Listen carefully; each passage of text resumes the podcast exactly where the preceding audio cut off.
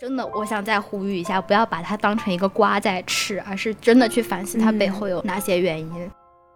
他们有很多人的观念是倒置的，就觉得是发生的人是错的，而不是犯罪的人是错的。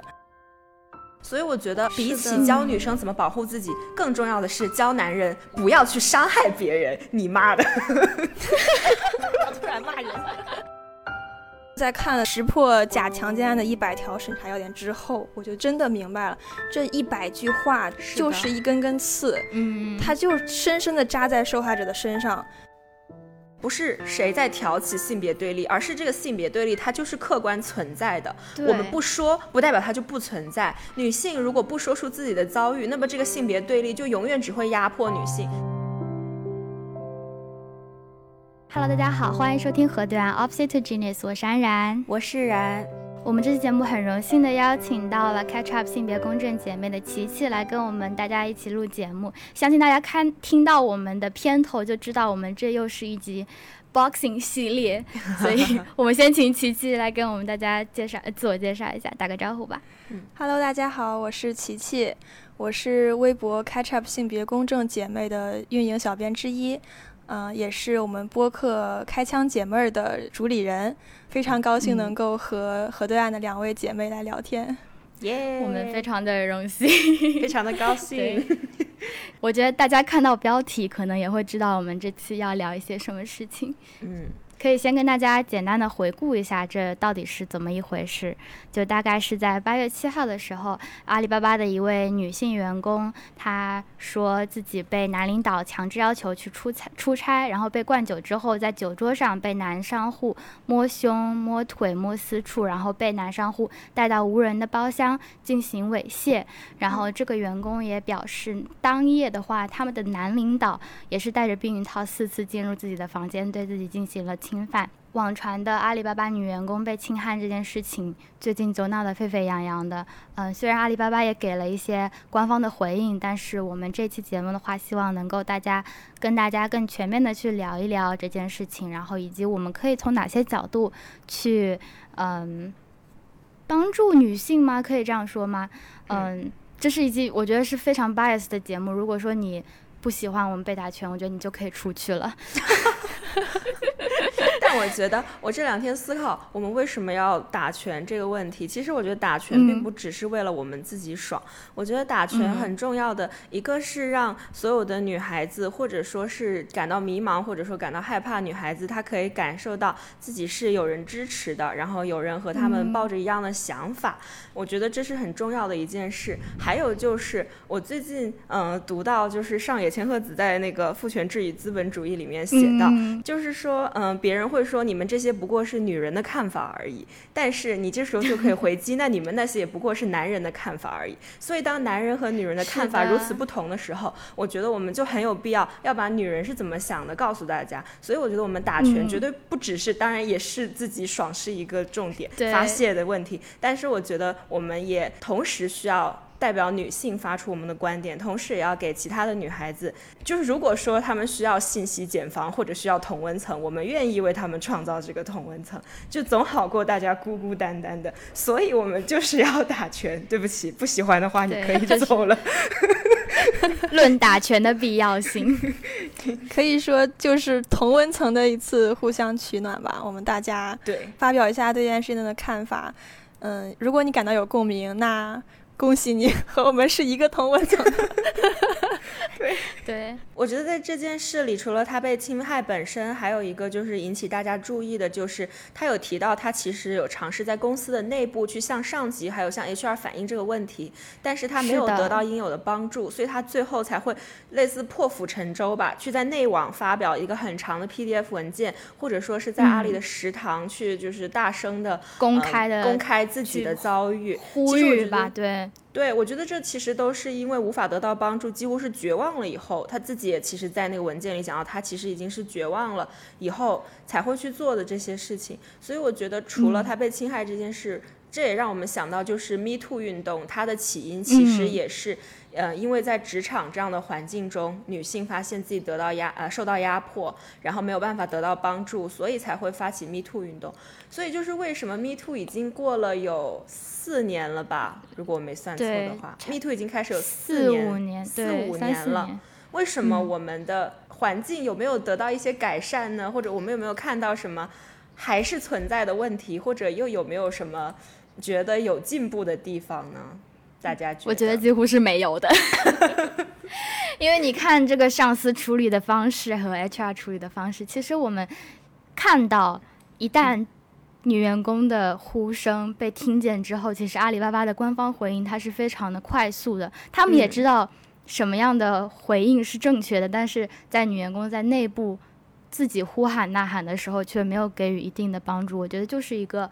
嗯，他们明知道怎么样是正确，但是没有要继续做的感觉。嗯嗯，你们觉得可能是这个没有变好，没有改变，但我现在觉得，包括上一次吴亦凡事件之后，嗯，我感觉现在微博上的风气是有一点好转的。嗯，受害者他真的有勇气站出来维护自己的权益，站出来发声。可能这个事情在几年之前都是。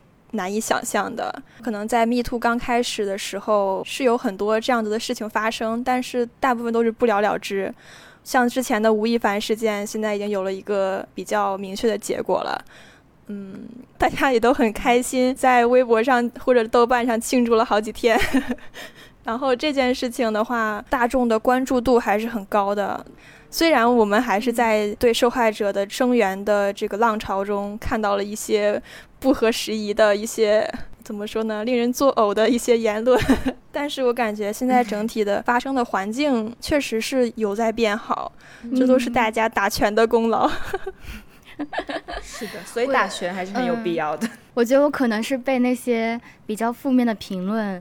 给影响了很大，因为我我心目中理想的状况是大家都在嗯支持女性，或者说嗯帮助她去解决这件事情，但是我就去看到很多的负面的评论，我我觉得我可能很容易受这些影响吧，就觉得啊这个世界还是。很父权的，很很黑暗的。是的，嗯，我觉得总结一下就是，呃，不管是嗯，琪琪说到看到，其实大风向上，大家好像慢慢的有思维上有一点改变了，还是安然说到就是一些负面的评论，我觉得现在都是存在的，所以我觉得我们现在仿佛处在一个交界期。In between，对，因为我觉得有时候你看到的那些负面的评价，就是那种极度直男或者说极度厌女的一些评论的时候，你都会觉得这个人的表现是如此的 typical，就是那种典型，以至于你在怀疑这个人是不是故意就是在反串，因为就他怎么可以如此完美的套入我们常常打拳的时候批判的那个框架中呢？就难道 难道你们是真的还这么想吗？还是你只是在扮演一个就是反串的角色？所以这个好就好在，我觉得其实现在很多的女权所谓的打拳已经打到了点子上，就你发现他们的话术无非就是那几套，好像已经没有什么新鲜的了，就已经被骂过几百万遍，然后他们还是可以讲得出口。我觉得这也是一个就是让我觉得有希望的地方，就是如果我们能够把这些话术逐一击破之后，是不是他们就不会再这么自信的发表这些言论了？哦，你这样说，我想起来，感觉大家去攻击的点其实都很一致吧？没有看到什么新鲜的论点了。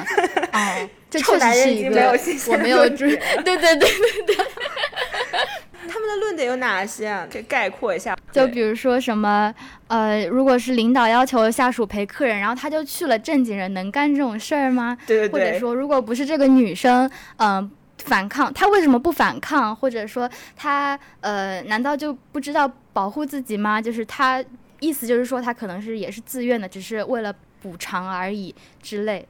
这经典的就是经典的荡妇羞辱手法，对对，就是很经典哦。你这样说，我真的觉得好像没有再看到更新鲜的 攻击的手段了。话术，要么就是各打五十大板，就说啊，男的不是好东西，女的更不是好东西。这个男的也是受害者，这种。要么有的人呢，就是男的罚酒三杯，女的就进猪笼那种感觉。嗯嗯，真的是他们不会去关注这件事情是否真的有侵害发生，只会想去看这个女生是不是要去诬告。到这个男领导，这个男性的这个上司，还有这个女生是不是一个完美的受害者？就是她是否在道德各方面全都完美无缺、无可挑剔？不然的话就会被抓出来不断的攻击。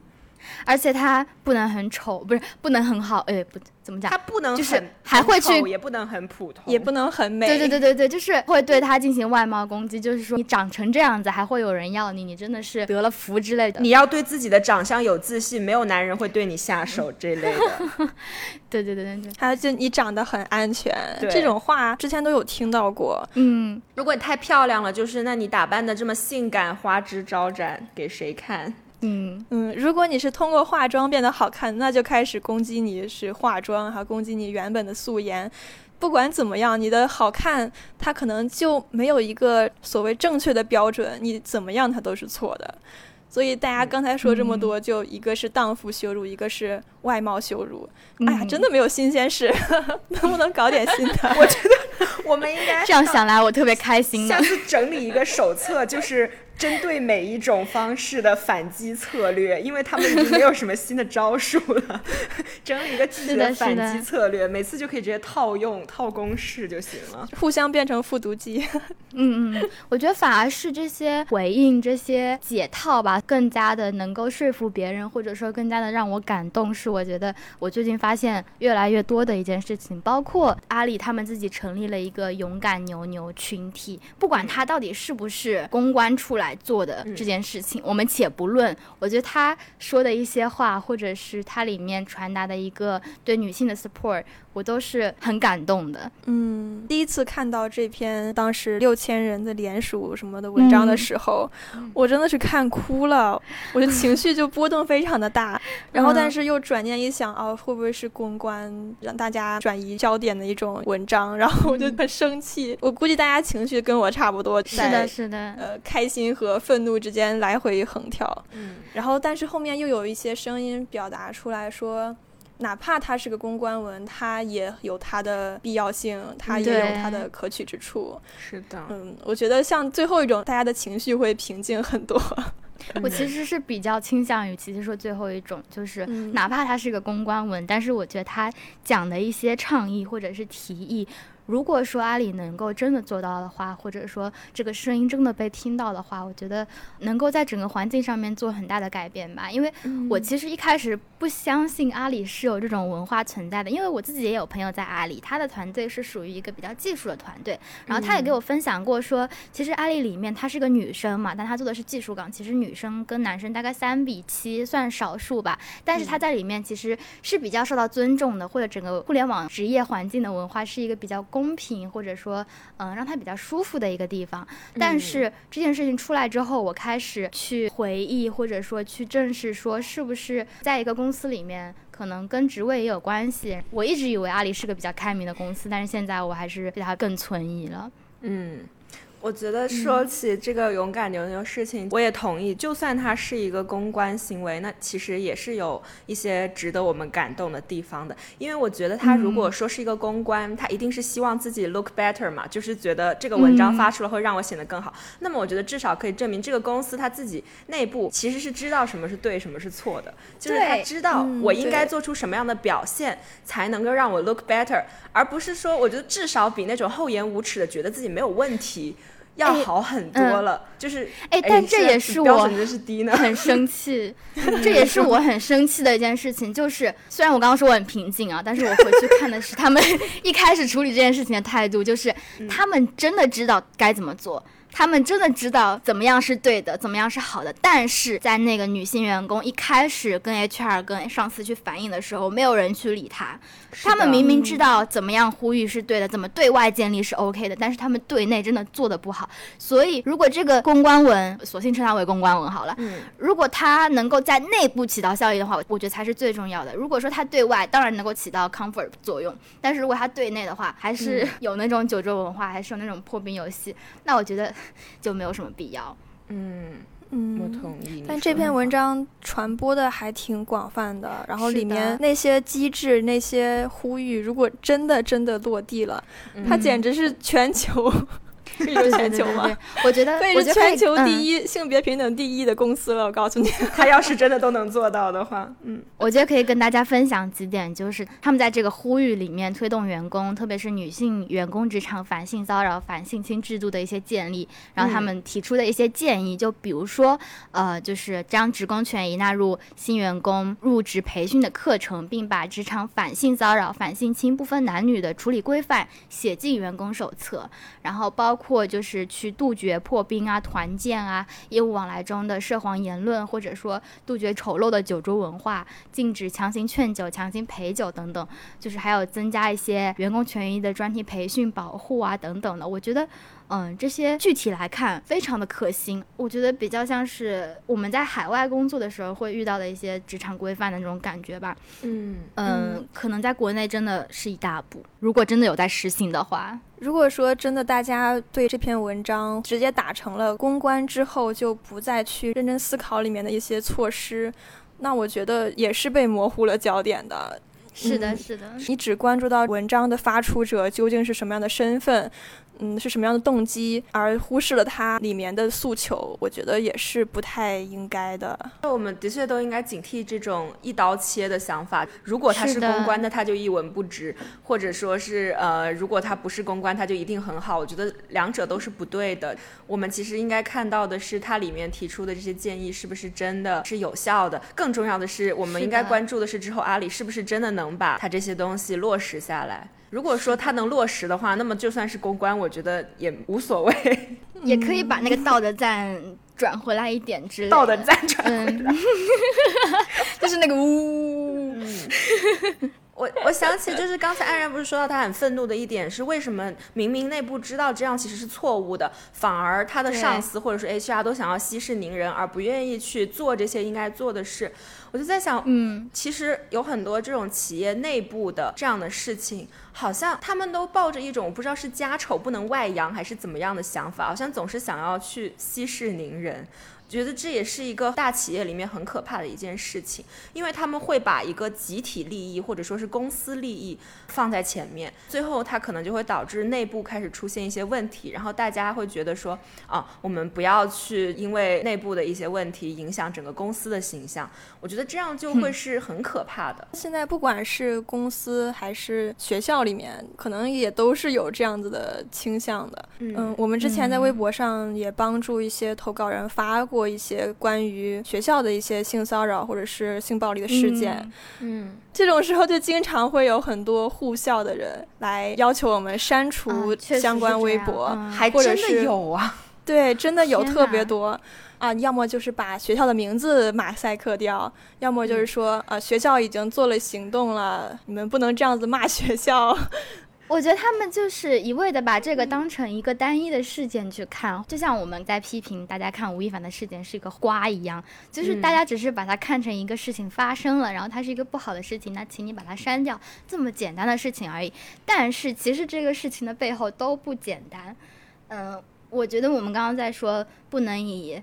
呃，单一的角度去看那个公司发的公关文，真的，我想再呼吁一下，不要把它当成一个瓜在吃，而是真的去反思它背后有哪些原因。就真的这几个事件都还挺像的，不管是学校里面的。还是娱乐圈里面的，还是这种公司企业文化里面的，它都是一种无孔不入的父权社会。就是我觉得对这些公司、学校或者机构来说，就只是一个公关危机而已。他们不会去意识到，比如说琪琪刚刚遇到的学校，他们只会把它当做这是一个对学校来说负面的影响而已。那我要把这个负面的影响解决掉。他们不会去觉得说这个负面的影响其实背后是。这个学校里面或者这个公司里面很深刻的父权制度下面的一个不平等或者不合理，我觉得是这样，就是像这些不管是学校还是公司，就像刚才琪琪说的，这其实是一种无孔不入的，就是父权制可能对女性的压迫。因为我觉得，不管你是在哪一个集体之中，不管你是公司还是学校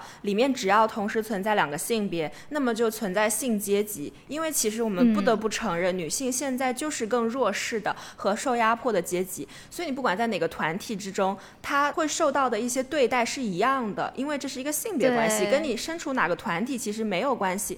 但是我觉得这些团体为什么总是想把这些问题当成是他们这个团体或者说呃他们这个领域内部的呃一些事情，仿佛这是他们的一些丑事。但实际上，我们想要讨论的问题是，为什么女性会在这个社会中遭遇这样的事情？这件事，因为它不止发生在阿里，它可以发生在。不列举了，不然会被告。是不是？它可以发生在那些任何一个大厂，它可以发生在国外。我们可以看到这些东西本来就是从国外的 Uber 出来的，从谷歌出来的，甚至还有人不是经常把女权说成境外势力吗？其实不管你在哪个国家，不管你在哪个行业，不管你在哪个团体，我们受到的是一个因为都是真实存在的。对，因为性阶级的父权的压迫而存在的问题。为什么这些公司和团体总是要觉得？哦，我要保护我这个团体呢，甚至还有一些女性也会这样觉得。她这个时候认为她是这个团体的一员，而不是女性的一员。我觉得这个看问题的角度都不对。像我们现在去抨击阿里，也不是针对这家公司，我们针对的也是这种吃人的、吃女人的环境。嗯，你要扒开书缝了是吗？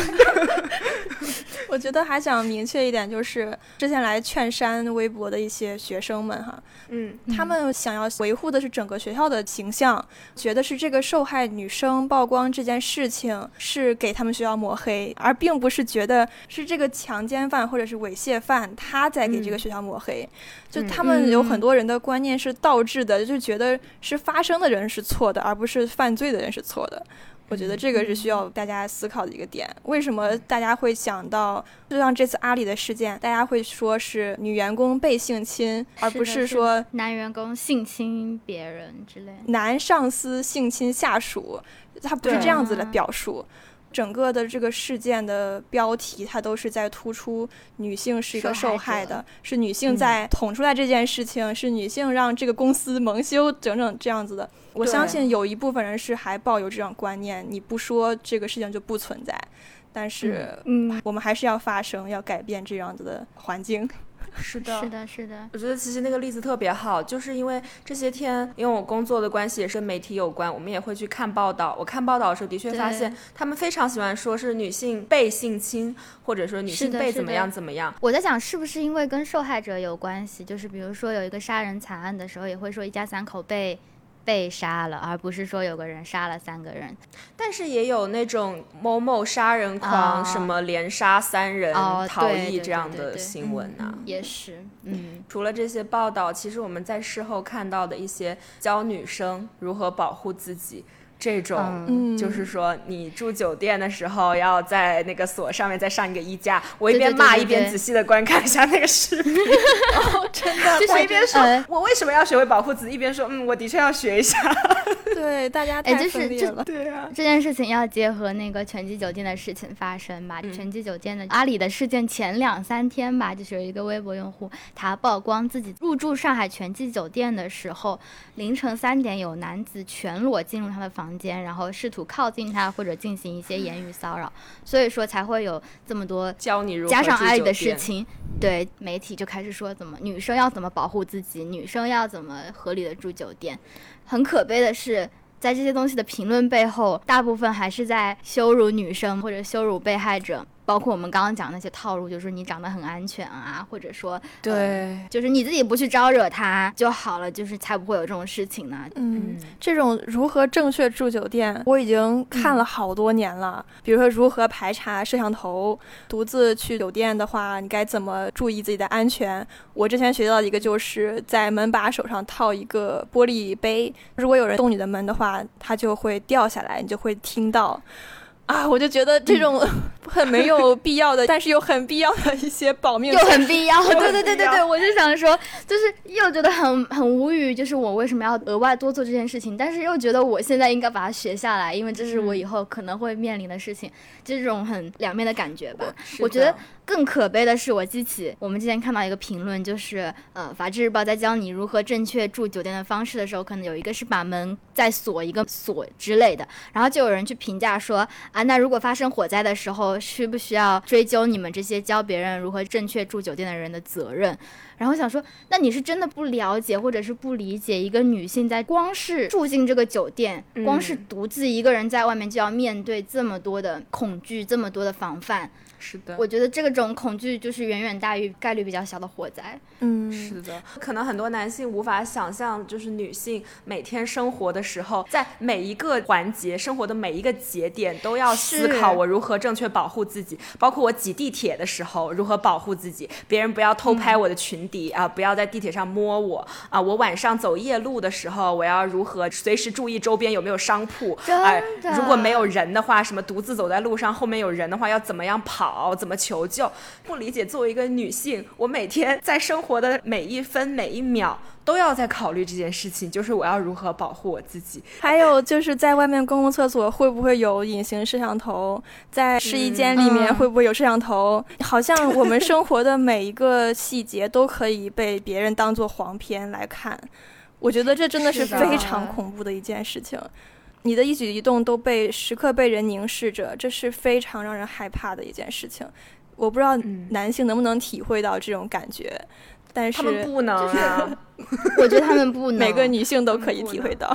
之前跟冉有分享过，我劈头盖脸拿了口罩，只穿了一条短裤出去倒垃圾，就被一个男的从后面跟了我很久，然后从旁边过来跟我搭讪，然后我不得不用一种很凶狠的眼神把他瞪走。我觉得很多人会去留言，包括在嗯曝光全季酒店事情的女生下面去留言说你长得很安全，没有人会看得上你，没有一个男的会愿意去侵犯你之类的。不要把自己太当回事儿，人家只是走错了而已。我觉得是没有男性会去意识到这是一个。一个女生存在在现在这个社会当中，从小到大要被教育的一件事情，而且是额外的事情，而且是本来没有必要去了解的事情。嗯，大家有没有看过那个御赐小仵作？我之前发过那个截图。啊，我看了那个截图，那段台词真的说的特别好，让百姓、让民众来注意保护自己这样的话，他的亲人朋友说得，但是宫门人员说不得。哎呀，这样子的话就一下子击中我了，当时。就是我们之前讨论吴亦凡的时候，有讨论过默读那个小说里有一句话，我们可以让他们小心陌生人什么，但我们不能让女孩子怕穿花裙子，不然还要我们警察干什么？就是，所以我觉得这次其实教正确住酒店的方式，大家会那么愤怒的一个原因，也是那个博主是法制日报，觉得你作为法制日报，你更该做的事情是明确在法律之上去侵犯别的女孩，去闯入他们的房间是一件错误的事情，而不是。作为法制日报，只是去教女孩子如何在酒店的门锁上再加一个衣架。我之前其实没有想过让女生学这些自我保护的知识有什么问题，因为我觉得可能这个环境就是要学这些知识。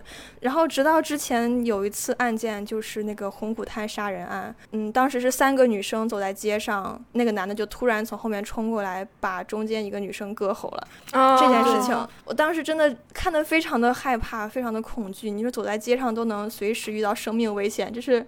多么可怕的一件事情！我是在这件事情之后，那个时候还有一些媒体在说女生在外如何保护自己。但问题是，那个案件发生的时候是白天，而且是三个女生走在一起，是在人行往来的大街上。她已经不是一个女生走夜路这么一个事情了。如果再教女生如何保护自己，就太荒谬了。从那以后，我就觉得这所有的让女生保护自己的措施都很 没有道理。它一方面增加了女生的恐惧。一方面也没有改善这个社会任何的地方，因为他并没有限制那些做出伤害举动的那些人，他只是在规训受害者，让他们的生活空间越来越小，越来越小。是的，我特别赞成。我觉得就是让女生保护自己这件事情的问题，两方面，一个就是琪琪刚才说到的，就算你觉得你已经做到了一切，就是每一条正确叉叉叉的方式，你还是有可能被伤害。第二，我觉得这件事非常的悖论，就是其实我看过的一些调查显示，不管是女性被性侵，甚至是被杀害，其实很多的时候作案的人都是她很熟悉的人，她的丈夫、她的男朋友，呃，或者是她家的男性。亲人，所以其实很多的时候，女性受害并不是因为她不会提防陌生人，不会保护自己，而是她身边这些事情总是发生的这么突然，甚至原本她信任的、理应要去保护她和呵护她的人，可能会反过来成为加害者。所以我觉得，比起教女生怎么保护自己，更重要的是教男人不要去伤害别人。你妈的！要突然骂人，突然突然骂人，就是为什么管好你们不能自己。不能告诉男人管好你自己呢？不要男性在外如何管好自己，管好你的裤裆，去阉割。不要靠近女人，你会进监狱。不要乱动女人，你会进监狱，你的后半辈子会毁掉。请观看吴亦凡纪录片。对，我觉得就应该告诉所有的男生，就是我们的媒体应该大肆宣扬男生如何保护自己。对，你想成为下一个吴亦凡吗？管好你的裤裆。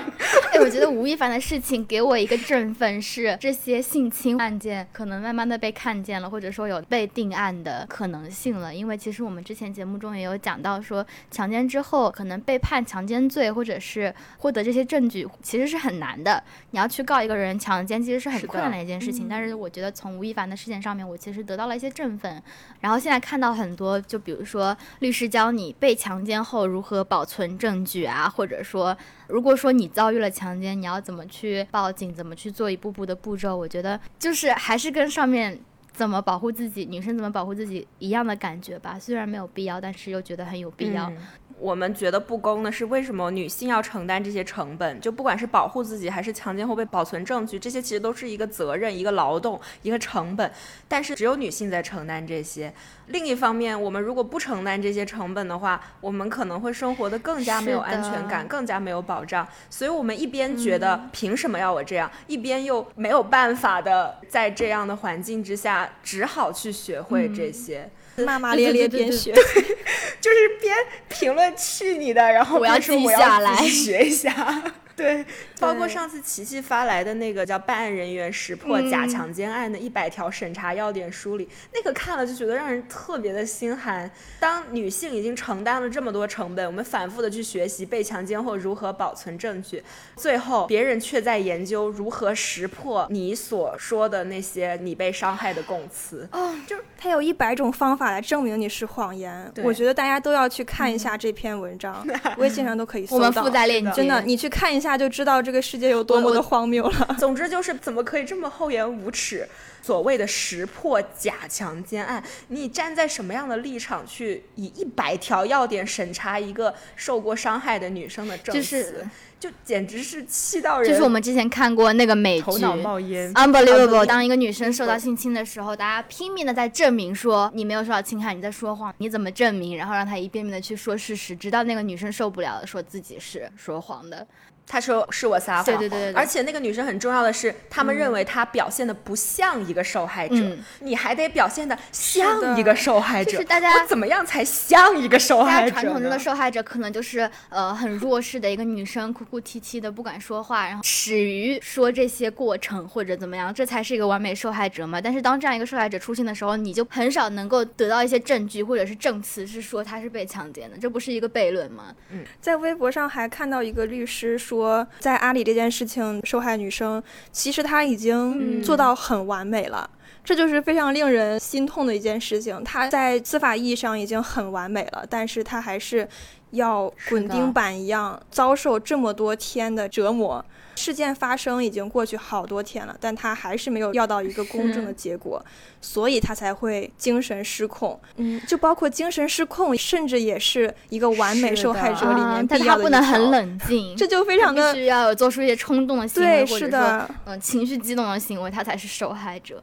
是的，哇，我之前没有一个具象的概念，大家都说受害者报案，受害人是要滚钉板，是这个过程有多么艰难。嗯，我真的在看了识破假强奸案的一百条审查要点之后，我就真的明白了，这一百句话就是一根根刺，嗯，它就深深的扎在受害者的身上。你让受害者时时刻刻就在怀疑自己，是不是被我这一点有没有做好？嗯我是不是一个完美的受害者？我说出来有没有人会相信我？别人觉得我说谎怎么办？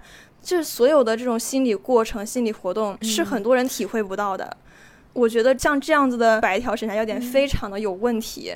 如果是一个潜在强奸犯看到了，是那他该多高兴啊！我有一百种方法让自己脱罪，那我多高兴呀！就包括我们看到是如何保存证据，会想哦，那在强奸犯眼里，这就是如何销毁证据。销毁证据，对对对对对，是的，是的。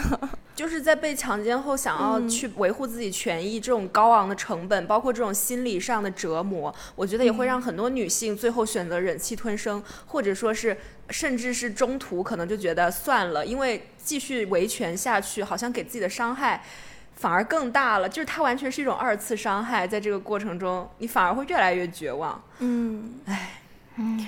然后在这个过程当中，受害者可能真的是心理上会出现很多的创伤，他的日后的生活也受到影响。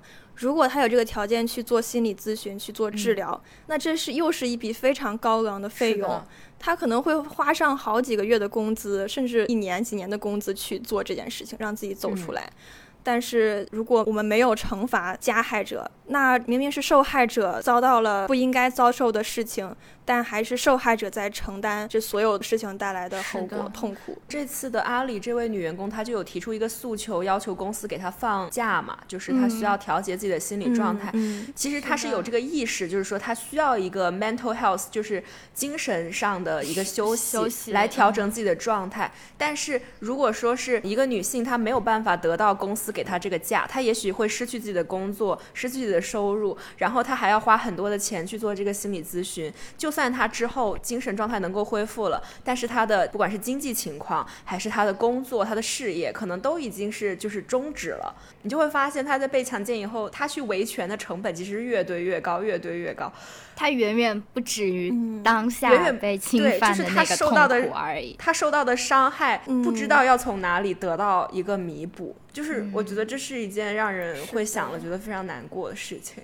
但是我又觉得有一个问题也要说一下，受害者并不是一辈子就被毁了。很多人就有一个这样子的感觉，就觉得受害者被侵犯了，那他一辈子就毁了，他这一辈子就要活在阴影当中。嗯，可能不是这样子的，是真的不是这样子的，我真的不是，真的不是这样的。我们刚才说那些，其实是想说一些受害者会遭受的心理上的折磨，还有精神上的痛苦。嗯，但并不代表所有的受害者都会像我们说的一样，长时间的创伤难以走出来。有的人走得出来，但并不代表他的伤害是不真实的。包括我们看到很多就是勇于站出来向大家讲自己的呃遭遇，或者说给大家分享自己故事的，日本的像伊藤诗织，还有像美国就是之前斯坦福性侵案里面的那位呃 Chanel Miller。其实这些女生她们最后都是站起来了，她们甚至可以成为给其他女性力量的人。但同时，我们也不能够说。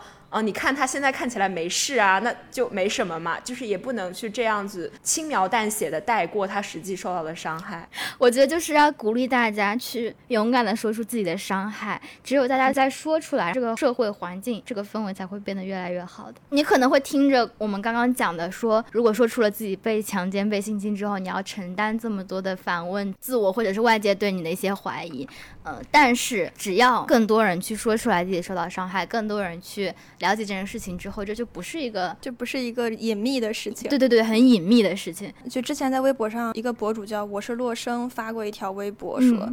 在东亚社会，没有没被性骚扰过的女生。嗯，然后那条微博转了很多，就大家在下面也在说自己的经历。嗯，就我的成长过程当中，我也问了很多身边的朋友，或多或少的都会有遭受到性骚扰、性暴力，不管是言语上还是肢体上的。我觉得这些过去它并不能定义我们，但是我们把它大声讲出来，这些声音就会汇聚成一个海洋，它就会形成一个浪潮，它就会。真的去改变这个世界，嗯，说的太好了，对，好感动。愤怒才是美德，愤怒才生气才是美德，才是美德。我还看到过一个纪录片，就讲的欧美那边的女权运动，那个标题就是“她在愤怒时最美”。这个纪录片真的给我很大的影响，里面还有一句话也让我印象深刻，就是你不能说我们无法改变世界，因为我们曾经真的做到过。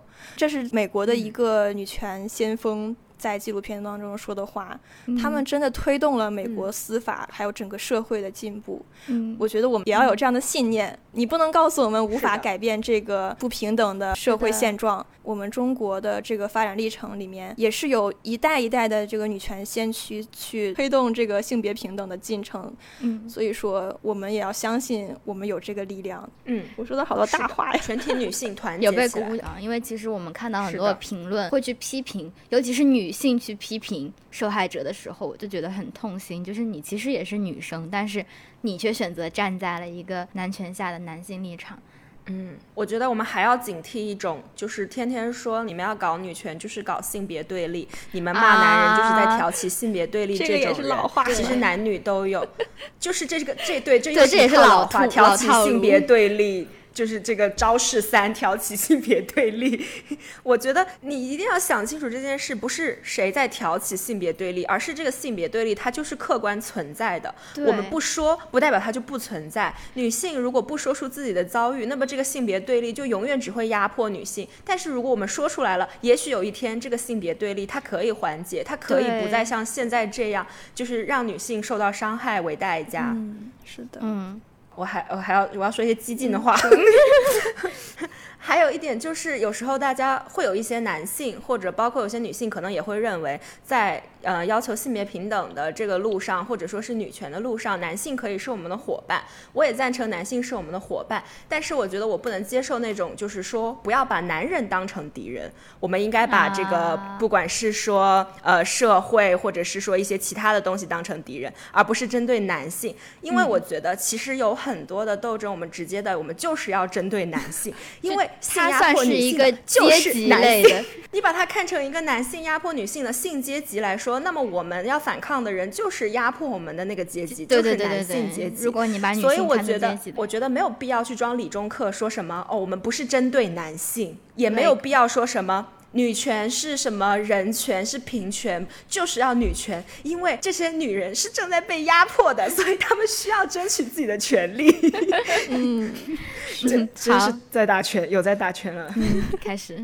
我觉得要把男性加入女性的阵容的前提是，这个男性他愿意放弃这个社会赋予他的既得权利。嗯，当他一边享受着父权制给他的红利，一边说着“哦，我支持性别平等”，那么他说的话就只是在放屁而已。哎，但是我在想，但这样子的情况之下，难道就没有男性他是女权主义了吗？站在女性的角度，然后去一起帮忙争取权益的，是有的。希望是有的。我的朋友圈里也有这样子的人。但是仅此一位，嗯，可见这个比例有多么。因为我觉得他们来说，其实也是很困难的一件事情，因为他们要放弃这些东西，而且是有些东西是他们根深蒂固、潜移默化在自己脑子里面，觉得理所当然的事情，然后他们要去放弃，他们要从另一个角度去思考。我觉得对他们来说，可能是更难的一件事情，就像是之前让一些资本主义去帮无产阶级做斗争一样，就他们要放弃一些自己的那些钱啊、金钱啊、地位啊，我觉得对他们来说好难。我想起来我那朋友圈那位男士的一个经典。发言，他经常说“男男有别 ”，呃，正是那个田丽男和虫字旁那个男，知道吗？就啊，男男有别，就他其实已经把自己跟那一个群体划分开了。我觉得，嗯，男性群体多来点这样子的歌席吧，挺好的。嗯，是的，但我觉得真的很难，因为他是。既得利益者嘛，就按照刚那例子特别好，就是你说像我们看《觉醒年代》，又开始无产阶级，你去跟资产阶级斗争的时候，有几个资产阶级的人会说啊，我愿意放弃我的这个私有化，我愿意放弃我的这个资本，我愿意跟你们去做共产呢？就是这实在太难了。其实我们可以从当时的一些斗争当中学习到很多，而且我们也通常在微博上会发毛主席呀，还有恩格斯啊、马克思啊他们说过的话。是的，是的。就很好用哎，是，还有鲁迅说的话也很好用。嗯，对，鲁迅，鲁迅可会说话了呢。呃，鲁迅在《阿金》里面写到一段话：我一向不相信昭君出塞会安汉，木兰从军就可以保隋，也不信妲己、王殷、西施找吴。杨妃乱唐的那些古话，我以为在男权社会里，女人是绝不会有这种大力量的，兴亡的责任都应该男的负。但向来的男性作者大抵将败亡的大罪推在女性身上，这真是一钱不值的没有出息的男人。是的，是的。如果鲁迅活在现代，那他就是田园女权了。小嘴抹了蜜。我还有一个，就是当时说起鲁迅，我想起我之前也读到鲁迅一篇杂文，标题就叫《女人未必多说谎》。就是它里面就说有一些男人总是痛骂女人，说女人爱说谎。然后他说：“我想，与其说女人讲谎话要比男人来得多，不如说女人被人指为讲谎话要比男人来得多的时候来得多。但是数目字的统计自然也没有。后面也是像刚才琪琪讲到的，就他也列举了像妲己啊，然后像呃杨贵妃啊这些案例。然后最后他说，女人替自己和男人服罪，真是太长远了。我说以后大家都应该把鲁迅的话裱在床头。”真的，我多希望鲁迅还活着。我又被气死好几回了，我估计 气活好几回，棺材板摁不住了，真的。以前小时候读不懂这种鲁迅的文章，我觉得他他话怎么怪怪的。对对。但真的是越长大，你越能明白鲁迅到底在说什么。还想再念一段，这个大家应该都听过，叫《无声的中国》里的一段。嗯，中国人的性情总是喜欢调和折中的。譬如你说这屋子太暗，需在这里开一个窗，大家一定不允许的。但如果你主张拆掉屋顶，他们就来调和，愿意开窗了。这个就是很典型的那个开窗理论嘛，大家都有在说。嗯，嗯这也是我觉得跟我之前想的矫枉过正的想法是一样的。其实我们极端的去寻求一件事情的时候，其实人们反而会折中的去。找一个是的，可能我们本来就可以做退步的地方，所以我们哪怕是在酒桌文化，我们不得不在酒桌上忍受各种难听的这种东西，我们不妨就掀桌，我们就不在这个桌上吃饭。了。我觉得我们真的是 不妨矫枉过正，就是不要再去装中立、装理中客，然后说什么我们也不是要跟男人作对。因为我觉得我们 就是要跟男人作对，因为男人跟我们作对的时候也没有手软过。鲁迅都跟男人作对了耶，就是谢谢你，鲁迅。对啊。呃，我觉得我们讲回阿里这件事情，就是刚刚七七讲到的酒桌文化，还有这种整个社会的强奸文化吧。就是小到讲一些黄色笑话，大到一些把这些骚扰正常化，或者是对一个人进行一些侮辱啊、攻击啊。我觉得这种事情其实放在现在还是很常发生。说起之前，安然不是说他对。呃，阿里其实觉得他不会发生这样的事，但是我觉得阿里就是在我心中是一个极度恶臭的公司。怎么说？二零一九年的时候，阿里每年都会办一个集体婚礼，就是有好几对就是呃一起结婚。然后马云在二零一九年的集体婚礼上面说，工作上我们强调九九练的九九六的精神，生活上我们要六六九。什么叫六六九？六天六次，关键要九。我当时看完就觉得。新婚的女性的情况下，你作为一个领导，你作为你们公司的领导，说出这种话，六天六四关键要九，然后说什么？他说男神就是工作上有九九六的精神，生活上能完成六六九的硬指标。什么叫女神？女神就是能够帮助并监督男生落实九九六和六六九的软实力 都得要有。我。当时看完我简直是可以被喷多少次，就是吐的个点可以去回击他，哇，真的是我吐的。当时在台湾，台湾的垃圾分类都无法解决我的呕吐，就是因为吐太厉害。天哪！首先你去说什么六六九六天六次，关键要九，就已经是对人家私生活的公开性骚扰。对啊，已经是一种骚扰的正常化。然后你又说女女性就是要帮助并监督男生去完成那些东西，所以女性不能实现自己的自我价值，而是她的本职工作是协助人家、协助男性喽。她就是一个从属地位的帮助自己丈夫成功的角色嘛。就是你说一个阿里巴巴的马云能说出这种话，阿里巴巴能是什么好公司？这种爆言，我当时就觉得恶 臭。这种骚扰正常化在婚礼上面很常见，是的，还有催生，我的天呐！我自从我女权觉醒之后，我再也看不进去那些婚礼的仪式了。他们说的每句话我都好难受啊，每一句都好难受。各种环节，那种新娘来敬酒的时候，让他们怎么样怎么样，我都觉得。我以前会觉得很好玩，但是我现在就觉得这是一种性骚扰，这是一种让人很不舒服的行为。我的如果不幸结婚的话，不幸结婚，如果不幸结婚的话，绝对不要搞这种婚礼，真的。英年早婚吗？我们节目的名言就是：如果不幸结婚。我觉得就是这种婚礼上的这些习俗，其实就是我们刚才说的这种酒桌文化的一个缩影。对，就是。你可以去调侃女性为乐，或者说好像什么事情都不用太认真，就是大家开心就好。但往往这种大家开心就好，牺牲的其实都是女性。是的，哦，包括像这种破冰游戏，其实我觉得小智我们大学的时候可能有一些，嗯，那种开始的宿营啊什么的，团对建，他可能会裹着团建呐、玩闹的外衣，但实际上它也是一种对女性的私生活啊，或者说是女性的一些性征的玩笑和取乐。还有联谊活动，大学经常搞联谊。对对对对啊对对对，我都就是类吐了似这一种。对我记得我们学校有一个系，他们在做联谊的时候，就那我们叫宿营嘛，就是大家一起拉出去做团建那种感觉。然后其实不是针对女性，他是让男生，然后输了游戏脱裤子，然后就把裤子脱下来了。但是我觉得在场不管是男性还是女性都很不舒服。我又想起来一个，嗯我想起，嗯，我说想起来一个，你们想起很多事嗯真情，的太多事大学的时候军训，大家不知道有没有印象？我们大学之前在军训的时候就会唱那种歌嘛，拉歌还是什么，就是几个方嗯。阵，然后再嗯对歌那种。嗯那里面就会有一些非常艳女的歌，就比如说扭扭捏捏不像样，像什么大姑娘，就是这样子的话，哦整对对整个群体、整个哦整个方阵都在喊，哎呀，那种感觉也是。大家一起来艳女的感觉。嗯我其实有在思考一件事情，就是因为之前我们也有朋友跟我们说，就是韩国的他们有服兵役嘛，男性必须去服兵，在这种情况下，男女根本就不可能达到平等。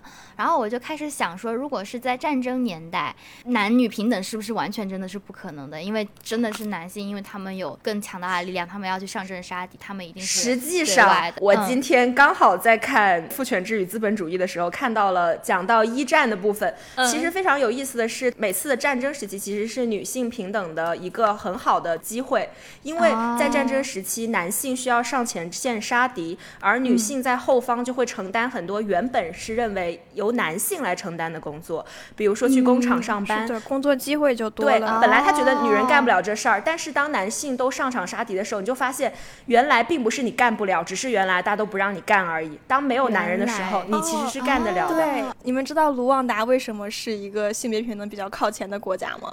呃，男人少吗？怎么说？男男。人对，在之前的一次那个大屠杀。种族大屠杀当中，嗯。很多男性战死了，哦。导致这个国家女性的比例非常的高，他们的很多高级官员都是女性在担任，哦。所以而且他们这个国家也非常早的就让全社会接种宫颈癌疫苗，哦。哇，就特别的厉害，非常的符合上野千鹤子今天我看到的内容。你今天看到这一章，我刚好今天看到，就包括他说战争后期连家长都被征进军队了，女性就嗯变成了家长。然后，哦。其实他说战后时期，也就是这个社会慢慢回到之前的性别秩序的时期，因为男人回来了，他就要重新建立起他的秩序。哦。但是在战败国，因为你打输了，所以你更没有面子一点。在战败国，往往女性的权益会前进的更多，因为男人比较没有脸，就是 回来发号施。令。然后战后还有一个问题，就是婴儿潮，我不知道这个说法是怎么来的，但是就是有这个说法是，的，是的，就是可能战后之后会有一大批新生儿出生，嗯，但是你再转念一想，这些孩子谁来照顾呢？但当然是女性回归家庭去照顾啊！嗯我也很哦讨厌“回归家庭”这个嗯词。是，的确如嗯此。因为其实家里这些劳务的成本都是女性在承担。又被我扯远了。如果要再聊下去，我们可以把那一整本书聊完。哦，我再就是多说一点，刚才安仁嗯说到的，因为的确男性比较有力量，他可以上阵杀敌这件事，他也有讨论说，那为什么不能同等的对女性也征兵呢？其实很多男性会、对会觉得，如果女性也当兵，那他就找不到自己战斗的意义了，因为战争的起源就是争夺田地、争夺食物、争夺女性，这些都是他们要嗯争夺的资源。所以当女性不是他觉得是自己后方的一个资源了以后，他就没有那种打仗的 feel 了。哦 这是他在里面列到所以的一种战争也是男性 feel 的一种。所以战争几乎是唯一一个男人很排女性的领域，可见男人是多么脆弱的一种生物。对啊，而且现在很多人说军队的里面女生少啊，还有你这么女权，你怎么不去当兵啊？嗯这种话。但是很多人没有注意到的是，征兵的时候他就有性别限制。他就要求了男性是多少，女性是多少，你就没有办法说很多女生想去当兵，那这个军队里面的女性就会逐渐增多。他不会，因为他它是一个限制，他已经规定了，这相当于是一个循环的论证。你用一个现在不平等的现状来来佐证，你说女性就不适合做这些职业，不适合去上阵杀敌，不适合当警察。嗯，但其实它就是因为。你你不让女性去做这些事情，是的，是的，所以才越来越少的女人做，然后你又反过来以此来佐证你自己的观点。我觉得就很像是阿里的事件出来之后，然后就会有一些公司的人说，就是因为这样子女生会说出来，所以我们不招女生，只招男生。我觉得有点类比的那种感觉，硬要拉回来。这次阿里其实也出现了很多拉的很奇妙的话术，就不管是那个。那个 CEO 说的什么酒后过度亲密行为，实在不是非常能理解过度亲密是过度是度到哪里去？有过多过度的亲密行为，还有那个还有济南的那个客户不是说什么喝酒的时候就是正常的有一些。搂抱，他是这么说的吗？正常正常搂抱行为，不是很懂什么是正常搂抱，不是很正常搂抱。他们所有的这些话术之中，都让你非常的质疑，就是他们的价值观到底是什么样的？是的，我都开始怀疑我的语文怎么学的了，我怎么没见过这些词？对呀，就是你在说什么过度亲密，到底是到底是什么样的一个行为？嗯。很类似的一个男性发言，就是说，人家那么有钱，那么有权，要什么女人没有？为什么会强奸你？啊，包括吴亦凡那次的事件也是，哦人家那么帅，那么有名，是的，是的，是的，为为什么会强奸你个丑女人？有这样的说法。嗯，但是强奸它其实从来不仅仅是一次性行为，嗯，不是一次女性不愿意的性行为。它更多的意义上是一种权利上的体现，它能够支配你，它能够对你做一些事情而自己不付出代价，这是他感到爽的点。前一段还在微博上看到一个视频，就是一个残疾的男性，他就坐的是轮椅还是什么，但他在经过一个女性的时候，他就伸手去摸那个女性的屁股。嗯，这从来都不在于这个女性长得怎么样。而是在于这个男性他有没有想要去支配别人、去操控别人、去打压别人、让别人臣服于他的这种欲望。嗯，所有的性骚扰、性暴力的根源都是在这里，而并不是在受害者身上。是的，嗯，讲的太好了。其实有很多时候，他可能也不只是为了得到性。他可能也是需要得到一种权力和掌控感，对，是。我觉得这也是为什么我们总是看到这种性侵有时候会发生在一些这种原本就有权力关系的人之间，像上司对他的女下属，因为他觉得我本来就是有这个支配权的，所以他甚至没有把这当成一件很大的事。我觉得这让人觉得很可怕的就是，比如说你杀了人，你偷了东西，你知道你要躲起来，警察会来抓你，但是为什么一个男人他强奸完一个女人以后，他可以正常的回公司继续上班？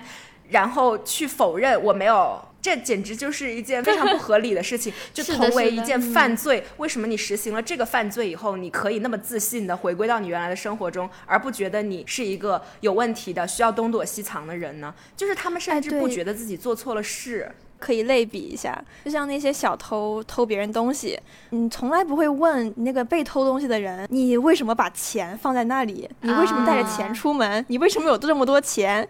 但是大家置换到性侵害案件，大家就会说受害者，你为什么穿成这样？你为什么和他喝酒？你为什么不回家？你为什么不喊叫？你为什么不反抗？全部的问题都抛向了受害者，而不去问加害者，你为什么要去伤害别人？你为什么没有管住自己？是的，当我们把强奸跟其他的一些犯罪行为类比的时候，就会发现。强奸文化是如何荼毒了我们的思想？是，就是为什么我们看这件事的角度会和我们去看别的刑事案件不一样？不是我们，就是很多的人可能会，就是大家 对大家会用不一样的方式去看。我觉得其实这就是强奸文化对我们的一个影响。对，这所谓的强奸文化就是把这些骚扰正常化，就是把侮辱女性、把欺负女性，好像当成了一件正常的事，甚至当成是女性的错。嗯。嗯，如果大家不太明白的话，可以全部都置换成偷东西这样子的，因为像这种呃性侵犯、这种性暴力，它其实是对女性身体边界的侵犯。那他和一个陌生人去越过了陌生的边界去偷你的钱财，是可以说是差不多的一个事情。而且你也不会去给这个被偷东西的受害者很多的道德意义上的污名化。你不会觉得是他的不检点，嗯，你不会觉得他这一辈子他就是一个荡妇了。关于强奸这件事情，关于性侵受害者，受害者身上所背负的那些道德的评判。也可以通过这种类比置换来思考一下，大家就会明白这件事有多荒谬了。还有一个角度就是，我今天在呃看理想看到一篇文章，它是詹青云的之前一本书的节选，它其实谈论的不是这个案件，而是就性侵案而言，你有时候会说什么东西是合理的，比如说，如果这个时候受害人因为感到恐惧而没有办法反抗，那只要证明这种恐惧是合理的就可以了，这是法律当中通。型的所谓理性人的标准，就是我们会有一个叫做所谓的合理的词。那么它其实是一个呃比较怎么说呢？就是因为司法其实也是一个人在做的事情嘛。但是他说问题就在于这里的理性人是理性的男人还是理性的女人呢？如果我们传统意义上的法律都是理性男人的视角，大部分的法律工作者都是男性，大部分的警察和检察官也都是男性，他们以男性的视角出发所衡量的理性人的标准，又是不是一个女人身处那样的？状态之下的理性人的标准，因而有很多人认为，现行的法律文化里真正缺失的是从女性的视角去看待性关系。嗯，我觉得这个角度也很值得我们思考。很同意。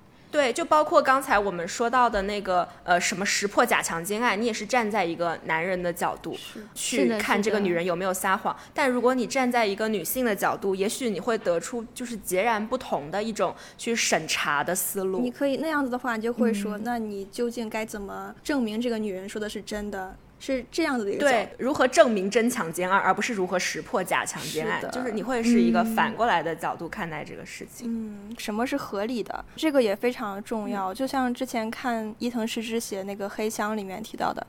他也翻阅了很多资料，他也发现，他当时在被侵被侵害的那个时候，感觉浑身不能动，浑身麻木，这个是很正常的一个表现。会感觉到木僵，就是你身体没有办法移动，但你的感官都非常的明确。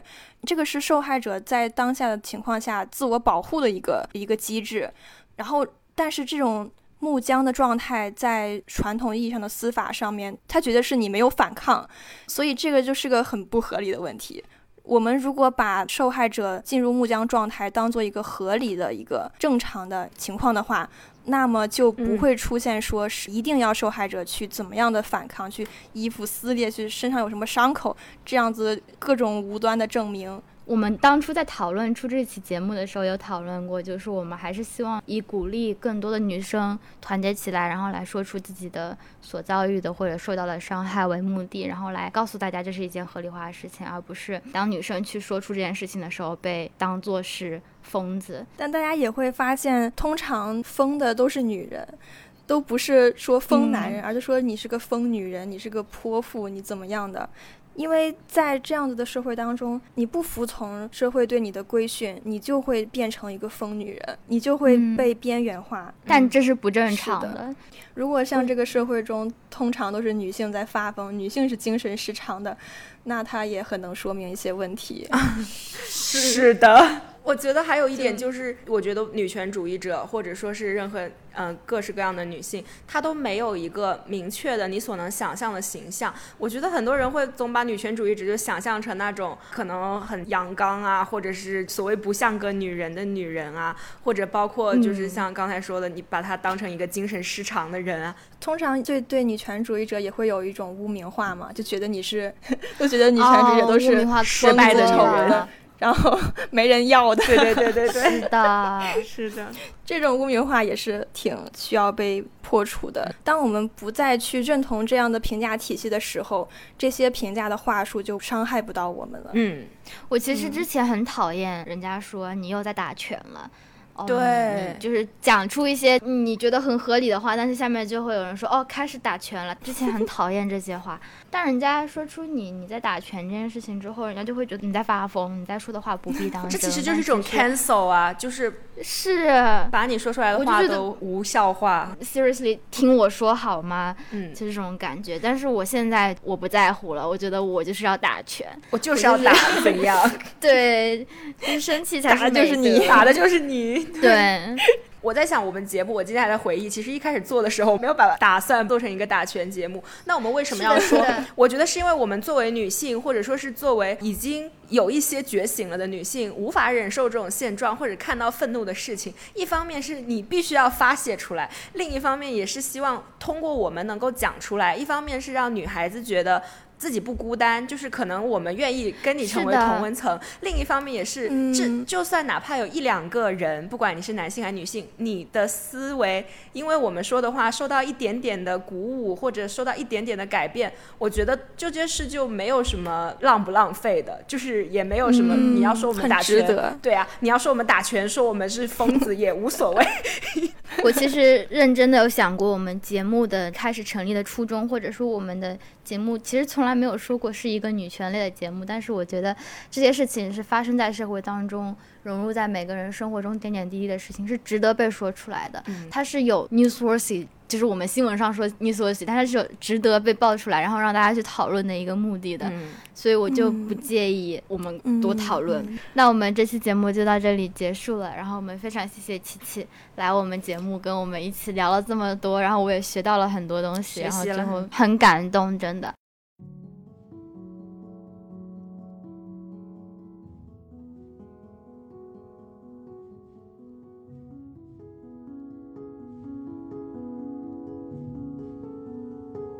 女人如果在另一个女人的故事中听到了自己的声音，她就会变得勇敢，单薄的声音就会变成合唱。在他说对他说的情形下，双方各执一词，女方无法获胜。如果是他说对他们说，事情就有机会真相大白，光明就会涌向暴行肆虐的角落。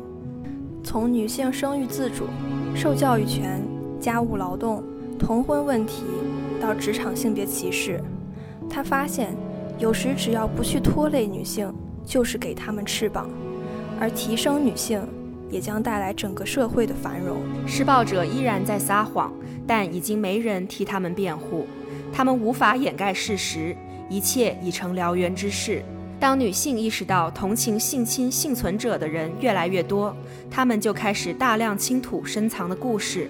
令施暴者无处遁形。她也知道，许多女性都有过类似的经历，自己站出来就是替她们发声。这些站出来发声的女性值得赞赏，值得更多女性效仿。她们该如何回击？我们该怎样帮助她们？每位站出来的女性都代表一场胜利。只是，有些女性依然沉默无声。我们必须设法与她们分享胜利的果实。梅琳达·盖茨，《女性的时刻》，The Moment of Lift。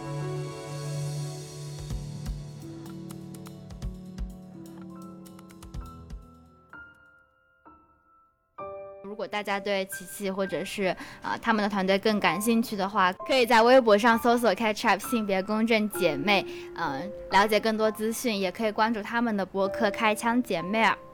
嗯，那 姐妹儿，姐妹，姐妹儿，那个儿。那我们这期节目就到这里结束了。如果你喜欢我们节目的话，欢迎在 Apple Podcast、Spotify、小宇宙等各个可以搜到 RCC 平台收听我们节目，并且给我们建议。你也可以关注我们的公众号“奶到 Milky Way”，或者是微博和对岸 OTG，获取更多节目资讯。嗯，在哔哩哔哩你也可以搜索到有标题版本的节目和对岸 OTG。嗯，好的，我们就。下期再见喽！